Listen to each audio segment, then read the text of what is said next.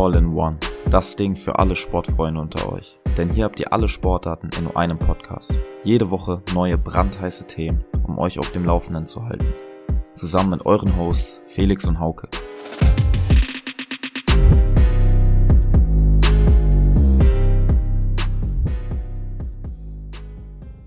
Hallo und herzlich willkommen, liebe Sportsfreunde, hier am Donnerstag zu einer neuen Folge All in One Sport Kompakt heute.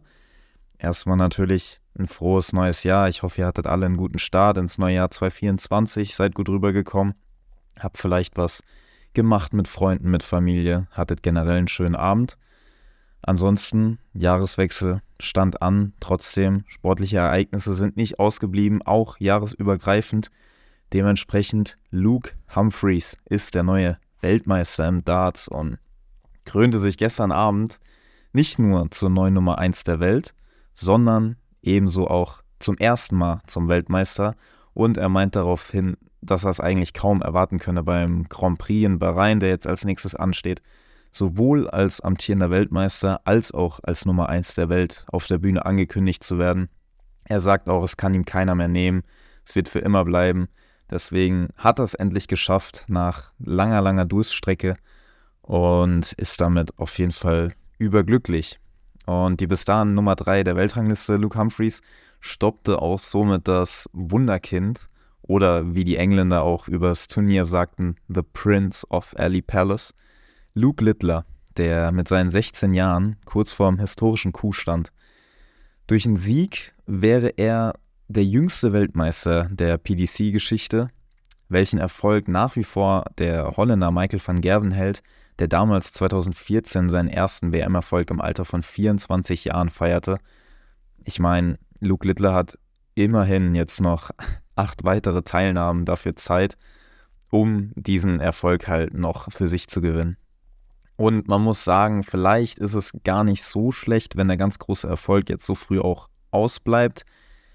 Natürlich war er auch sichtlich enttäuscht und in dem Moment willst du auf jeden Fall gewinnen. Aber so jung schon so großen Erfolg zu haben, endet nicht immer gut. Und das beste Beispiel auch dafür ist aus deutscher Sicht zumindest Boris Becker, der Tennisspieler, der mit 17 Jahren damals Wimbledon schon gewinnen konnte. Ja, und wer den Weg so ein bisschen verfolgt hat, äh, hat auch mitbekommen, dass in den darauffolgenden Jahren er selbst sowohl sportlich als auch privat etwas abstürzte, sportlich nicht ganz so schnell, aber es tat ihm auf jeden Fall nicht so gut. Jedoch muss man sagen, dass äh, der Engländer Luke Littler mit seinen 16 Jahren doch sehr reif und aufgeklärt wirkt und man muss auch ehrlich sagen, er sieht nicht wirklich aus wie 16. Also wenn man ihm auf der Straße begegnet, würde ich auf jeden Fall schätzen mindestens Mitte 20. Also ich glaube, der Kerl, der muss, um in den Club zu kommen, in der Bar zu kommen, nirgendwo seinen Ausweis vorzeigen.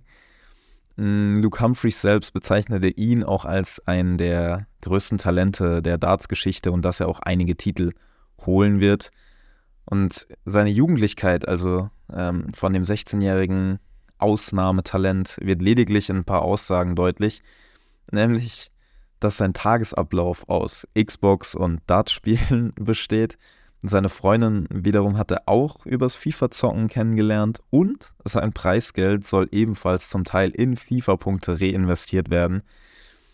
Damit hat er sozusagen auch meinen Spruch geklaut, den ich damals 2019 nach ähm, Einfahren meines ersten Preisgeldes fürs Viertelfinale bei den Hilo Open im Badminton, ehemals Salolux, Badminton, äh, Salolux Open, hatte ich ebenfalls im Interview angesprochen, dass ich mein Preisgeld in FIFA Points investieren möchte. Das Comeback von Rafael Nadal ist bisher perfekt verlaufen. Somit kommen wir jetzt zum Tennis und der spanische Altmeister, der 2024 als seinen Karriereabschluss auch angekündigt hat, möchte jetzt nach seiner langen Verletzung nochmal so richtig angreifen um auch seiner Karriere ein versöhnliches Ende zu setzen. Aktuell steht er auf Platz 672 der Weltrangliste, bekommt aber für die meisten Turniere natürlich eine Wildcard oder auch so ein Protected Ranking für ähm, Verletzungen. Aber trotzdem, die Zahl 672 ist so surreal für den Spieler, der die längste Zeit hintereinander in den Top 10 der Weltrangliste verbrachte und immerhin auch 22 Grand Slam-Titel auf dem Konto hat, davon 14 Mal einfach die French Open gewinnen konnte und alleiniger, äh, alleiniger Herrscher der, der, der Sandplätze von Paris ist. Jetzt hat er nämlich beim ATP-Turnier in Brisbane, Australien, dem Vorbereitungsturnier für die Australian Open, die dann bald losgehen, wieder aufgeschlagen und das mit einem deutlichen Ausrufezeichen. In der ersten Runde hat er nämlich den ehemaligen US Open Champion Dominic Thiem souverän mit 7 zu 5 und 6 zu 1 geschlagen. Dabei hat er unter anderem ein 9,6 Rating für seine Vorhand ähm, erzielt, also nahezu an der Perfektion. Ganz kurz, das ist einfach so ein Analyse-Rating auf einer Skala von 1 bis 10, wo die Leistung analysiert wird, einmal auch vom gesamten Match, aber halt natürlich auch auf einzelne Teilaspekte und 9,6 für die Vorhand. Da waren nicht allzu viele Fehler dabei und einige Winner. Deswegen kann man schon sagen, er ist, er ist back und er hat auf jeden Fall Bock, richtig anzugreifen. Auch der Youngster Holger Rühne aus Dänemark, der unterdessen auch von Boris Becker trainiert wird, hat im Vorfeld mit Rafael Nadal trainieren dürfen und behauptet, es sei das härteste Training seiner Karriere gewesen. Weil Nadal wohl schon wieder so ein Weltklasse-Level mit gleichzeitigem Wille und Biss ähm, besessen hat, dass er auch selbst sehr gespannt ist, wie erfolgreich dieses Comeback von Nadal werden kann. Klar, Holger Rühne ist natürlich auch noch sehr jung und Nadal kann man schon so als das Idol von ihm auch bezeichnen oder auf jeden Fall mit Vorbildfunktion. Dass er da jetzt kein schlechtes Wort über ihn verlieren würde, auf gar keinen Fall. Aber ich denke, es ist schon auch irgendwo ein Statement, dass Nadal auf einem richtig guten Weg ist, um auch wieder ganz vorne angreifen zu können. In der zweiten Runde konnte er heute Morgen den Lokalmatador aus Australien Jason Kubler glatt mit 6-2 und 6-1 bezwingen und steht somit im Viertelfinale, wo er ebenfalls auf einen Australier, Jason Thompson, trifft, der aktuell die Nummer 55 der Welt ist. Nach wie vor muss man natürlich vorsichtig sein und man kann jetzt auch nicht allzu viel von Nadal erwarten. Ich meine, er geht auf die 40 zu, war ein Jahr lang jetzt verletzt, wurde operiert. Es wird nicht leichter und natürlich wünscht es sich gefühlt jeder, um auch dieses, dieses Comeback-Märchen perfekt zu machen. Man muss vorsichtig sein, aber wenn einer dazu fähig wäre, auch einfach wegen seiner Einstellung zum Sport, zum Training, dann wäre es höchstwahrscheinlich er. So, Skispringen ganz aktuell. Das letzte Springen der berühmt-berüchtigten Vier-Schanzentournee steht bevor und der Kampf um Platz 1 ist wahrscheinlich so eng wie schon lange nicht mehr. Die drei Springen von Oberstdorf, Garmisch, Partenkirchen und zuletzt Innsbruck sind jetzt Geschichte und es fehlt nur noch das Springen aus Bischofshofen. Aktuell vorne ist der Japaner Ryoyo Kobayashi, der bereits auch schon 2019 und 2022 die Verschanzentournee gewinnen konnte und ist damit auch nur einer von drei Athleten, die alle vier Springen, also diesen Grand Slam äh, des Skisprings, gewinnen konnten. Vorher gelang das bisher nur dem Polen Kamil Stoch in der Saison 2017-18 und dem Deutschen Sven Hannawald in der Saison 2001-2002. Ist schon lange her und Sven Hannawald ist bis dato auch der letzte Deutsche, welche diese Vier-Schanzentournee eben gewinnen konnte.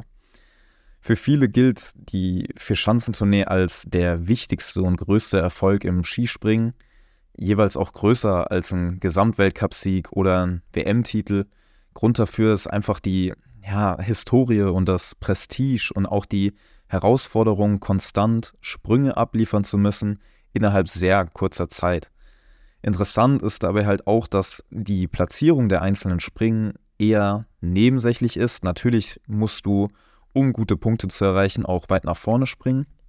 Aber entscheidend ist die Gesamtpunktzahl am Ende aller vier Springen, die ähm, am Ende ja, über Sieg oder Niederlage entscheiden.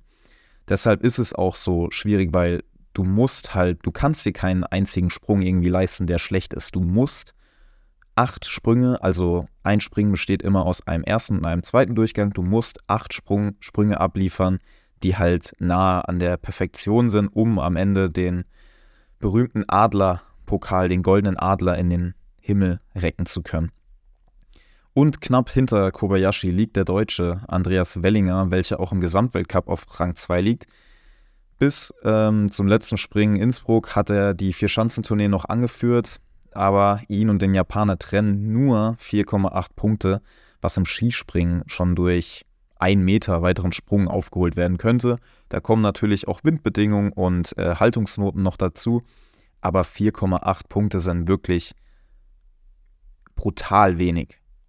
Und morgen Nachmittag ist es soweit und die Entscheidung steht bevor. Auf den Plätzen 3, 4 und 5 sind jeweils auch drei Österreicher, die natürlich auch bei ihrem Heimweltcup da in Bischofshofen in Lauerstellung sind und nur darauf warten, dass einer der ersten beiden patzt und, wer weiß, vielleicht doch noch für eine Überraschung dann gut ist. Letztes Thema, auch aktuell, Tischtennis. Und zwar finden derzeit in Doha die ähm, World Tischtennis Tour Finals statt. Vom Prinzip her ist das ähnlich wie die ATP Finals und Tennis, mit dem Unterschied, dass nicht nur die besten 8, sondern die besten 16 Spieler der vergangenen Saison dabei sein dürfen. Aus deutscher Sicht sind zum Beispiel dabei der Düsseldorfer Dang Q und Altmeister Dimitri Ovtcharov. Dang Q zum Beispiel konnte sich gestern im heiß umkämpften Match gegen den U19-Weltmeister und auch Weltranglisten 9. aus China Lin Shidong im Entscheidungssatz mit 11-8 durchsetzen und auch heute im Viertelfinale, was gerade vor ein paar Stunden zu Ende ging, konnte er sich im Entscheidungssatz gegen den Chinesen Liang Jing-kun mit 11-6 durchsetzen und steht somit im Halbfinale. Und damit hat man nicht so gerechnet, gerade auch jetzt im Viertelfinale war er eher der Außenseiter. Und er steht jetzt dadurch unter den vier besten Spielern der Saison und ist damit auch der einzige Athlet, der nicht aus China kommt, zeigt natürlich mal wieder, wie dominant die chinesische Nation im Bereich Tischtennis ist. Ist ja im Badminton nicht anders.